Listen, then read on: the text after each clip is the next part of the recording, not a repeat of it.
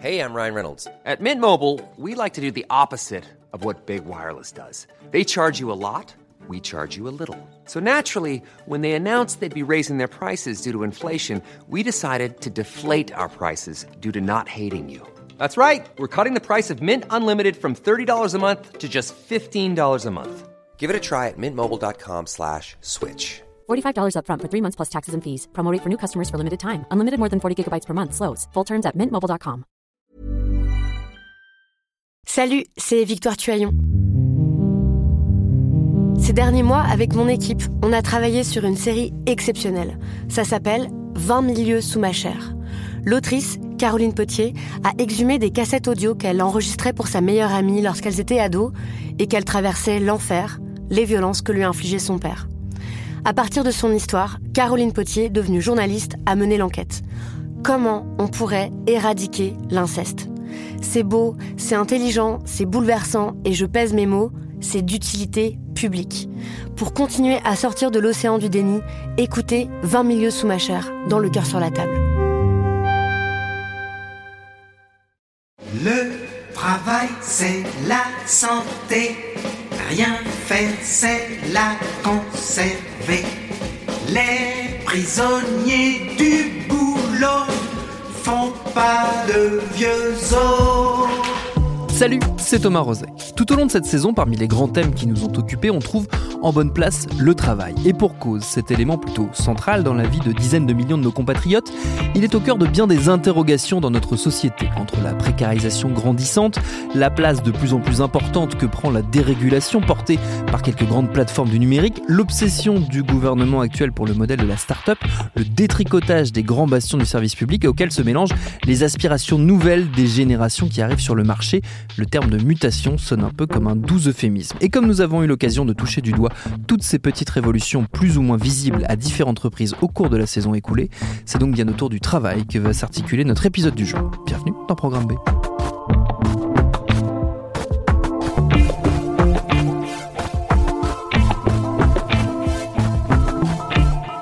Celui qui aujourd'hui sera notre interlocuteur pour balayer ces sujets et quelques autres, c'est Laurent Berger.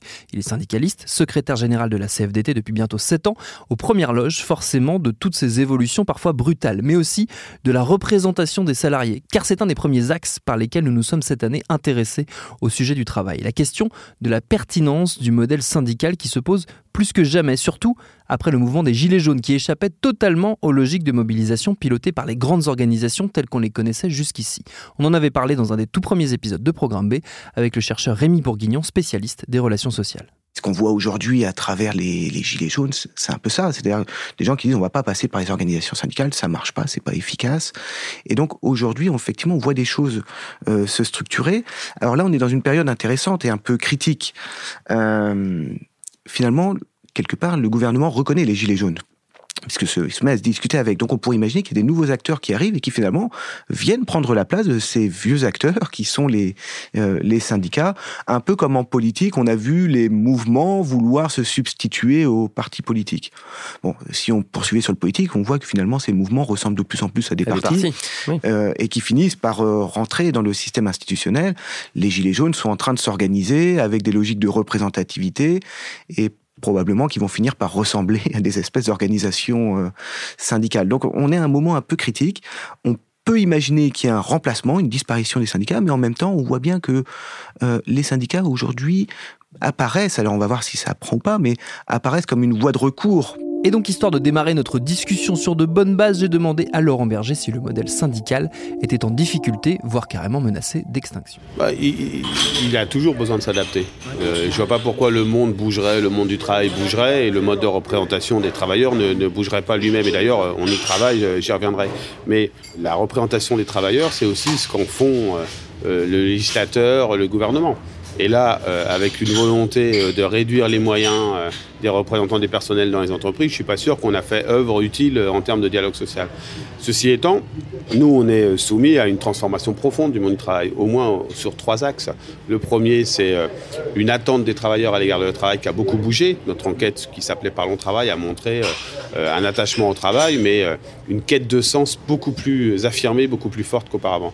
Deuxième élément, c'est qu'il y a une précarisation il y a un monde du travail coupé en deux ou en trois, euh, et il y a une précarisation accrue de nombre de salariés qui euh, bah, font, fait bouger leurs attentes à l'égard du syndicalisme. Puis troisièmement, il y, a, le développement des formes de travail indépendants, mais dépendants économiquement. ces fameux freelance indépendants qui sont aussi en situation de précarité, d'absence de droits. Et donc ça veut dire que le syndicalisme, faut qu'il réponde à ces trois enjeux-là des salariés plus stables, mais qui ont envie d'être plus écoutés sur leur travail, des salariés très précarisés qui voudraient un travail où ils soient mieux respectés et, de, plus, et de longue durée, et puis ces travailleurs indépendants qui parfois ont fait ce choix d'ailleurs du travail indépendant, mais ils sont quand même exploités par des plateformes ou par des donneurs d'ordre sans avoir aucun droit social. Donc euh, si le syndicalisme ne s'adapte pas à ça, effectivement, il n'a pas beaucoup d'avenir. Et justement, sur, la, la, dernière catégorie, on va dire, de, de travailleurs que vous avez cité, nous, c'est une catégorie à laquelle on s'est beaucoup intéressé euh, cette année, parce qu'elle fait partie de notre univers, et en même temps, elle est très invisibilisée, c'est-à-dire qu'on en, on en, parle finalement assez peu euh, de cette espèce de nouveau sous-prolétariat qu'on a, qu'on a recréé. Alors, c'est une dialectique très marxiste que j'emploie, mais c'est assez proche, à mon avis, de la, de la réalité. La difficulté, c'est de fédérer ces gens-là derrière, on va dire, euh, éventuellement une organisation syndicale, ou au moins derrière des organisations communes, parce que la, la grande difficulté euh, aussi qu'ils connaissent, c'est que ce sont des travailleurs isolés, essentiellement. Oui, mais on a commencé à les organiser. La CFDT, elle a euh, par exemple des syndicats de, de, VTC, elle a des syndicats euh, de travailleurs de la communication ou du conseil. Et, et nous, on se prépare à la rentrée à lancer une grande initiative de plateforme de service à l'égard de ces travailleurs. Parce que ce qui leur est posé, c'est d'abord de créer du collectif. Et ça, le syndicalisme, c'est quand même cet outil du collectif au quotidien. Le deuxième, c'est de créer des droits, notamment des droits à la protection sociale, le respect d'un certain nombre de règles qu'on a concernant les conditions de travail, le paiement, euh, leur rémunération, etc. Puis troisièmement, c'est de créer de la représentation. Et ça, ça n'existe pas aujourd'hui. C'est-à-dire que, euh, et c'est un sentiment d'isolement profond, on a un, un, un patron, c'est pas le patron avec le lien de subordination du contrat de travail, mais enfin on a quand même un donneur d'ordre et on n'a pas de moyens de peser, y compris par le dialogue social auprès de lui. Donc c'est ces trois enjeux-là auxquels il faut répondre. Et ce qu'on est en train de créer, c'est ça répond à ces trois enjeux du service, de la représentation collective, mais aussi du collectif pour débattre un peu de sa situation et, euh, prendre sa part pour l'améliorer. Il y a quelque chose d'assez euh, frustrant euh, quand on suit ça journalistiquement en tout cas, j'imagine peut-être du côté syndical aussi, c'est d'avoir la sensation de courir derrière une, dérégulation qui de toute façon est lancée et qu'on a beaucoup de mal à rattraper quelque part. Bah, de toute façon, euh, euh, lorsqu'on est syndicaliste aujourd'hui, ça n'a rien à voir avec être syndicaliste il y a 15 ans ou 20 ans. Toutes les mutations que nous, vivons, que parfois nous subissons, euh, sont des mutations extrêmement rapides et qui nécessitent une adaptation permanente. On parle de la mutation du travail, avec le développement de ces formes d'emploi différents, mais on peut parler de la mutation technologique. La digitalisation est en train de bouleverser des métiers, des emplois, euh, mais aussi des secteurs d'activité entiers. Euh, et donc, il faut s'y adapter, il faut y répondre. Et puis, euh, une mutation qui est sans doute plus porteuse d'opportunités, qui est la mutation la transition écologique, qui va aussi avoir des, conséquences énormes. Et donc, quand on est un syndicaliste aujourd'hui, si on ne s'adapte pas à ça, en réfléchissant sans cesse à ce qu'est la réalité, en ne l'acceptant pas forcément, en se demandant où sont les inégalités, comment on, fait en sorte que tout ça se fasse à hauteur de femmes et d'hommes, en ayant le souci de la justice sociale et en même temps dans une capacité à construire des contre-propositions ou des propositions, non pas pour faire croire qu'il n'y aura plus de digitalisation, que, la transition écologique n'aura pas d'impact sur les emplois, mais au contraire en disant bah, préparons-le, anticipons-le, c'est monstrueux, je vais être franc, c'est monstrueux. Et donc en fait dans une période où tout va plus vite, on a besoin de plus en plus de réfléchir, de se poser et de dialoguer. Et c'est un peu l'inverse qui est fait en fait. En fait, on a l'impression que tout le monde serait là à course, la tête dans le guidon, euh, qu'il ne faudrait pas se parler parce que c'est de la perte de temps. Et en fait, à, faire comme ça, on fait que des bêtises. Vous avez mentionné un, un, fait qui moi me heurte toujours, mais qui est important, c'est que le, le, fait que le syndicalisme d'aujourd'hui n'est effectivement plus du tout celui d'avant. Ça rejoint l'idée que euh, il n'y aura plus d'acquis sociaux quelque part. Il n'y aura plus de nouveaux droits sociaux qui seront gagnés. Il n'y a plus que des défenses euh, de droits, des droits à défendre ou des droits à perdre, en gros. Est-ce qu'il faut faire le deuil de l'idée que par la négociation, par, euh, par la discussion, on obtiendra des nouveaux droits et qu'il ne nous reste plus que de l'espace pour défendre ce qu'on a déjà? Non, je ne partage pas cette idée qu'on serait qu'en défense. Je, je, crois que ce qui sera plus difficile à obtenir qu'auparavant, c'est un droit qui concernera euh, les millions de travailleurs, quel que soit leur statut, leurs conditions dans ce pays. ça, évidemment, c'est beaucoup plus euh, difficile qu'avant parce que le salariat euh, et le monde du travail, les travailleurs sont beaucoup moins uniformes qu'ils ne l'étaient il y, a 30 ou 40 ans. Par contre, des, droits tous les jours, on en obtient dans les entreprises. On méprise toujours ce qu'est le syndicalisme dans sa forme la plus pure. Dans sa forme la plus pure, c'est sur le lieu de travail, dans les entreprises, l'administration. Et là, des milliers de femmes et d'hommes obtiennent des droits individuels ou collectifs. Il y a euh, des droits qui sont obtenus sur l'espace d'expression, par exemple, des salariés sur leur travail. Il y a des choses autour de la complémentaire santé, il y a des choses autour du salaire, etc. Donc ça, c'est sûr. Après, on peut obtenir aussi des droits d'un niveau plus global. Si on reprend ces travailleurs indépendants, pourquoi on n'imposerait pas une protection sociale pour ces travailleurs indépendants financés par les plateformes? Notamment lorsque c'est les plateformes qui leur donnent du travail, financés par euh, leurs leur, leur donneurs d'ordre on peut très bien euh, obtenir euh, ces droits-là. Tout, est une question de choix, vous savez. Face aux mutations qui donnent le sentiment parfois que tout nous échappe, qu'en fait on n'a plus de maîtrise. Il faut toujours ramener les choses à. C'est toujours à Il y a toujours des femmes et des hommes qui décident.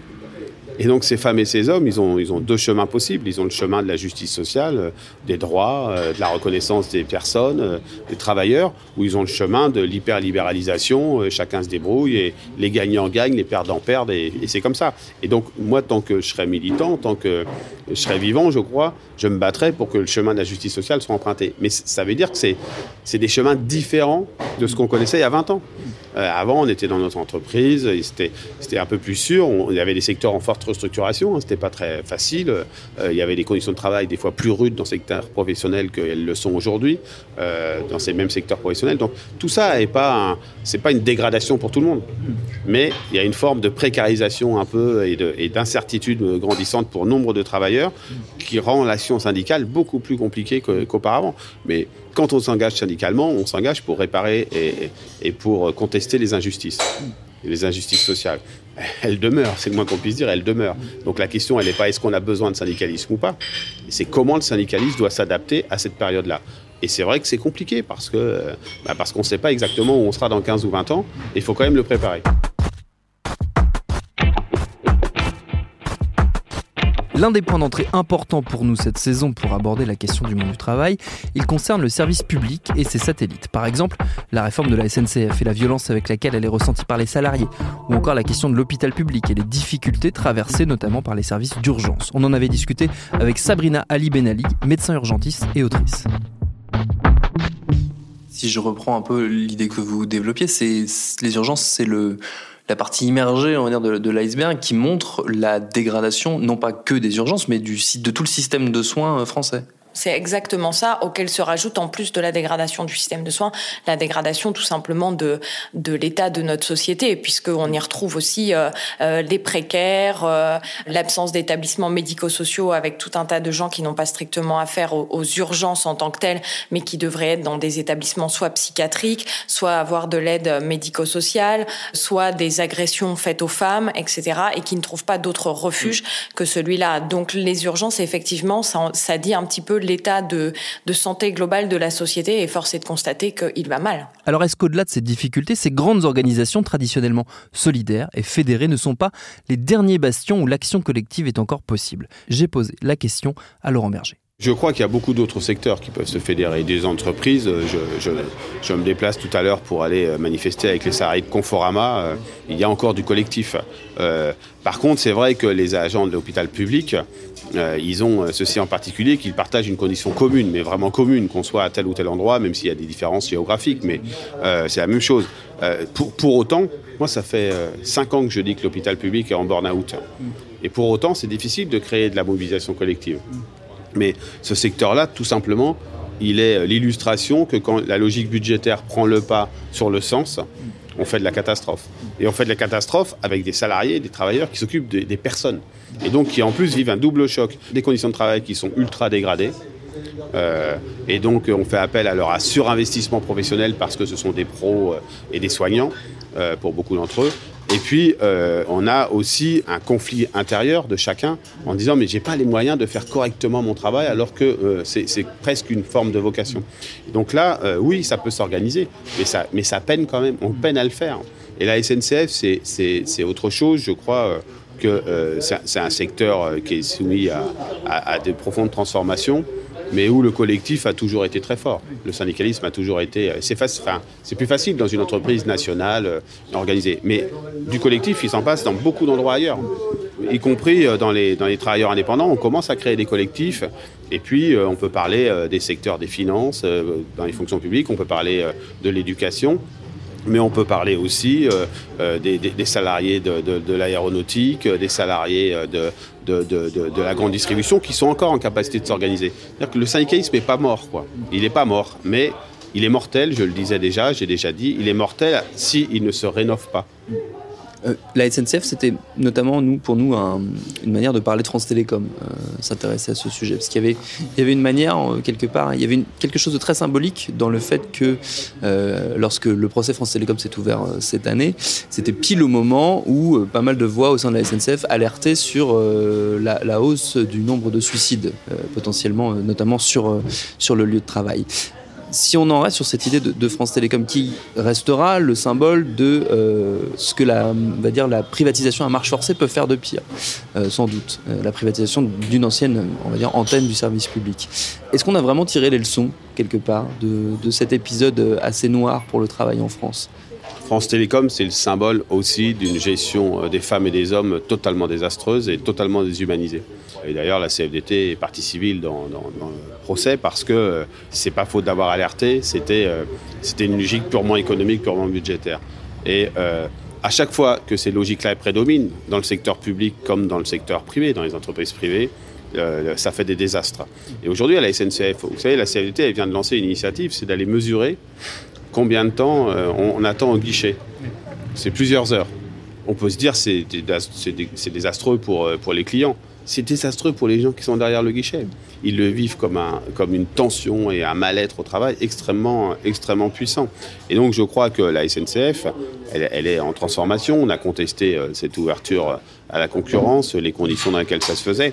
Mais au-delà de ça, maintenant que c'est là, si en plus elle le fait sans s'occuper des cheminots et des cheminotes euh, dans leur réalité de travail concrète, euh, elle va à la catastrophe de la même manière. Et ça, comment on le combat?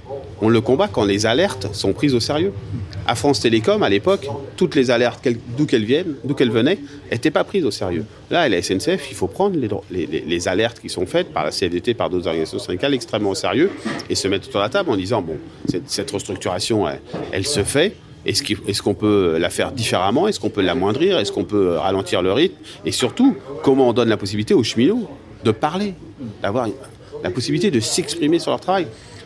Moi, je crois que beaucoup se joue sur la qualité du travail, sur la façon dont chacun est respecté au travail.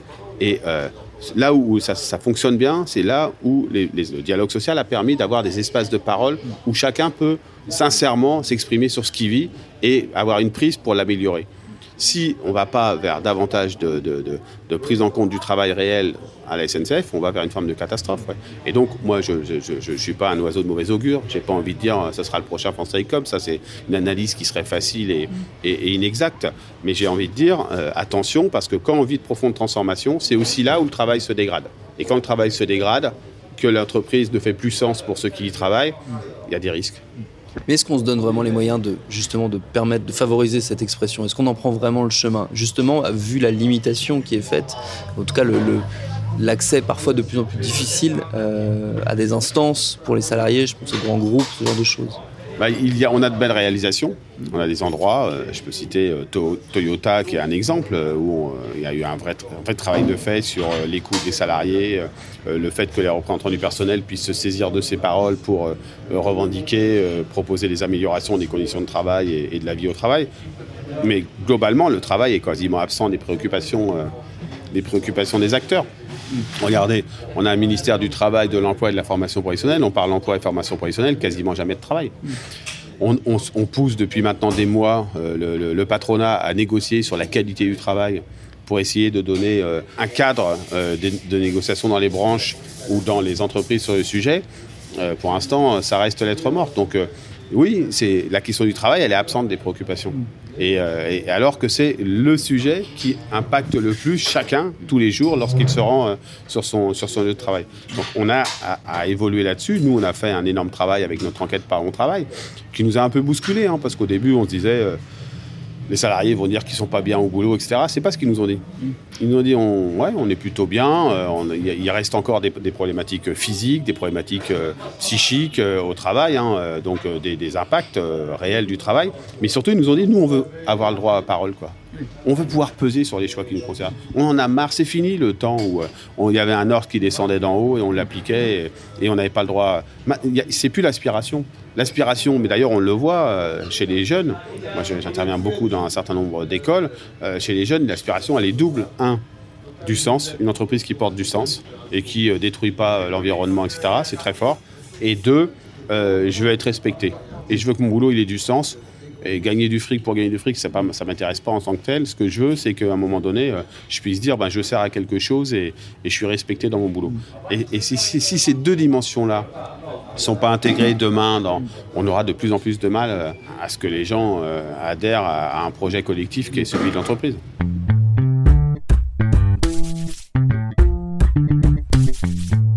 Cours de cette saison, nous nous sommes également penchés sur la question très épineuse des accidents du travail, grâce au suivi que réalise bénévolement Mathieu Lépine, un enseignant qui, sur un compte Twitter dédié, répertorie au quotidien ces accidents.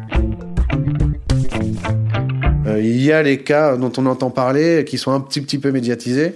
Et puis il y a tous les autres. Alors, on parle des accidents du travail, mais on pourrait aussi parler des maladies du travail, hein, parce que euh, c'est aussi euh, des burn-out, c'est aussi des dépressions, euh, ça va parfois jusqu'au suicide. Et c'est vrai que si on additionne tout ça, parce que bah, c'est difficile de mener un travail global sur tout ça, parce que c'est, ça représente des, des- des dizaines de milliers de cas en fait. Et si on additionne tout ça, bah, on se rend compte que sur une année, en France, les gens qui sont directement morts du travail, il y en a plus d'un millier en réalité. J'estime que un sujet comme celui-là n'est pas un fait divers, n'est pas un sujet euh, banal. J'ai demandé à Laurent Berger quel regard le monde syndical en général et la CFDT en particulier évidemment portait sur ce sujet, s'il s'agissait ou pas d'une source d'inquiétude. Ah bah oui, ça nous inquiète de plus en plus. Vous savez, le- le- à chaque fois qu'on déresponsabilise l'employeur et que la responsabilité est diffuse, à chaque fois les travailleurs sont en risque.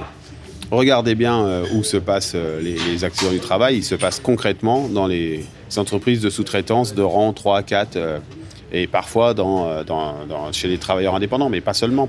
On regarde dans le secteur, par exemple, du, du bâtiment, qui a été un secteur assez accidentogène historiquement, qu'il l'est toujours. C'est rarement, ça peut arriver malheureusement, mais rarement dans les entreprises phares. C'est souvent dans les entreprises sous-traitantes.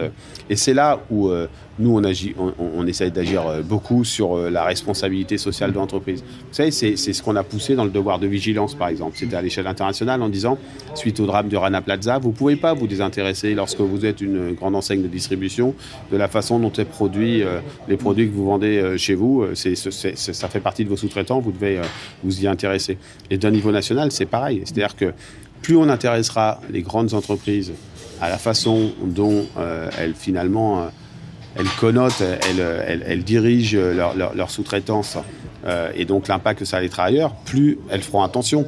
Parce que ce qu'on constate, c'est que sur la question de l'accidentologie au travail, dans beaucoup d'entreprises, ça s'est amélioré. Bon, y compris les entreprises industrielles avec des facteurs de risque, etc. Et là où ça se dégrade, c'est quand on, on sort de l'entreprise, en fait. Et ça, ça veut dire qu'il faut, il faut étendre la responsabilité. On l'a fait sur l'international, on peut très bien le faire euh, d'un niveau, euh, niveau national. Mais encore une fois, il faudrait qu'on puisse parler du travail. Et aujourd'hui, au ministère du Travail, on ne parle pas du travail. On parle euh, de l'emploi, de la formation professionnelle, des fois de la tuyauterie des organismes de santé au travail, mais pas de comment on améliore la vie au travail, on responsabilise les entreprises sur la façon dont se vivent les conditions de travail. Et je crois qu'on ne le fait pas tout simplement parce que c'est d'abord un comportement des acteurs avant d'être de la loi. La loi, elle existe, euh, on pourrait la renforcer, mais elle existe. Mais il faut d'abord créer les conditions du dialogue réel sur le travail.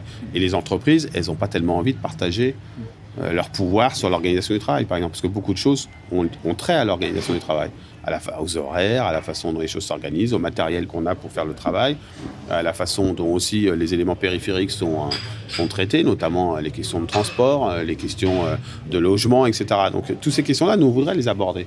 Pour l'instant, il n'y a pas beaucoup d'interlocuteurs pour le faire.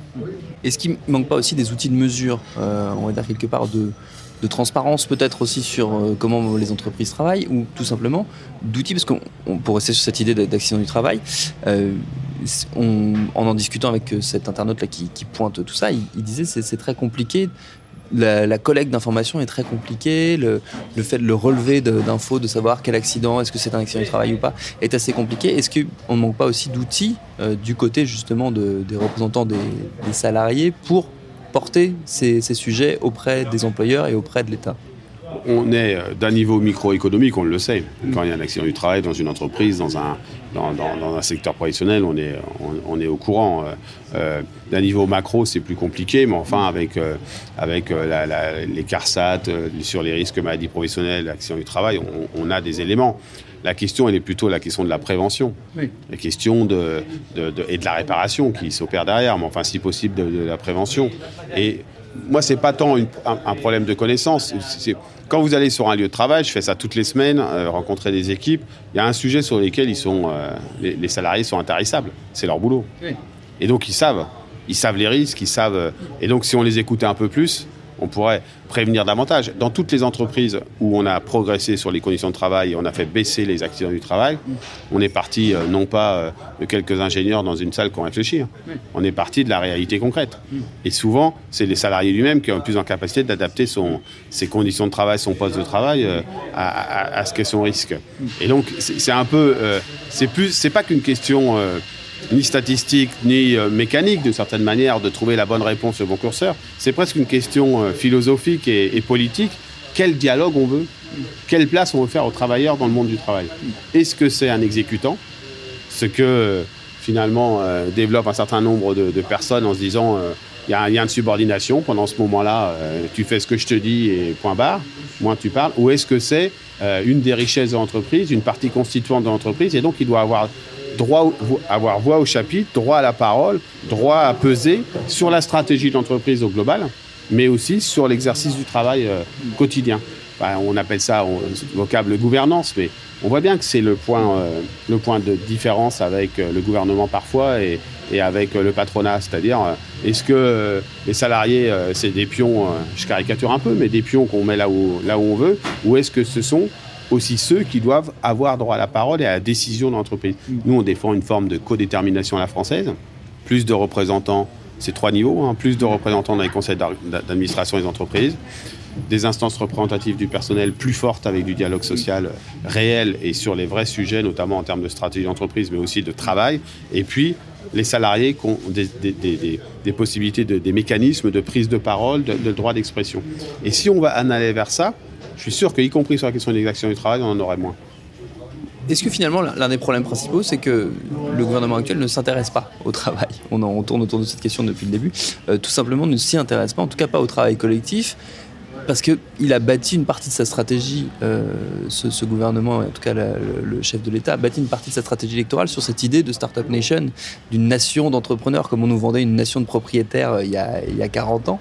Est-ce que finalement, le, nœud du problème, il n'est pas là? Je pense que le nœud du problème, il est que la question du travail est dure à appréhender parce que parce qu'elle n'est pas binaire. Le deuxième élément, c'est qu'on a un gouvernement qui, a, développé très clairement une logique de l'individu au détriment d'une logique du collectif. Et que le travail, c'est collectif. Même s'il y a des actes individuels, même si on peut être seul au travail, c'est quand même dans un environnement, un écosystème. Puis troisièmement, il y a aussi un, un mythe de travailler à tout prix. Et moi, je le dis, euh, le travail, ça ne vaut que si y a, euh, on s'émancipe, que si c'est enrichissant, etc. Et je suis pas en train de dire que le travail est enrichissant que si on fait des professions intellectuelles, etc. On peut, moi, tout un tas de salariés sont extrêmement fiers de, leur travail dans des phases des, travaux d'exécution ou euh, des travaux manuels. Mais ce que je veux dire, c'est que si on se sent bien au travail, ça change tout dans sa vie. Et ce gouvernement, il n'a pas euh, pensé le travail. Il n'a pas du tout pensé le travail. Il a pensé le retour au travail, le travail à tout prix. Et c'est totalement différent.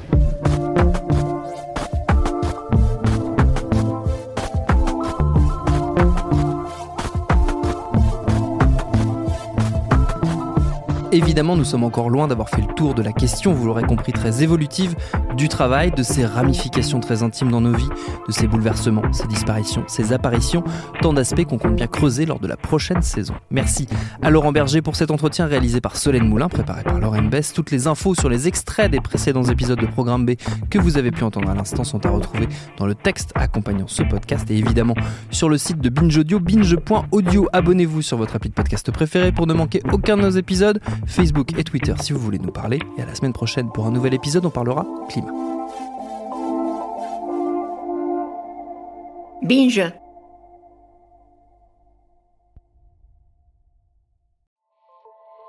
Salut, c'est Sinamir du podcast L'Affaire. En 2016, je suis monté sur un bateau de sauvetage en Méditerranée et ce que j'y ai vu n'a pas changé. En tout, depuis 10 ans, on compte même près de 30 000 morts sur cette mer. Alors, dans le naufrage, notre nouvelle enquête, j'ai voulu raconter un cas concret. Comment 130 personnes sont mortes en 2021 à la frontière de l'Europe, malgré des dizaines d'appels de détresse. Qui n'a pas pu les sauver? Et pourquoi? Qui étaient ces disparus? Et surtout, comment on en est arrivé à ne plus parler de 130 personnes qui meurent le même jour sur un bateau au milieu de la Méditerranée? Le naufrage, c'est la nouvelle série du podcast L'affaire de Paradiso Média. Une enquête que vous pouvez retrouver gratuitement chaque semaine à partir du 27 mars 2024 sur toutes les applications de podcast.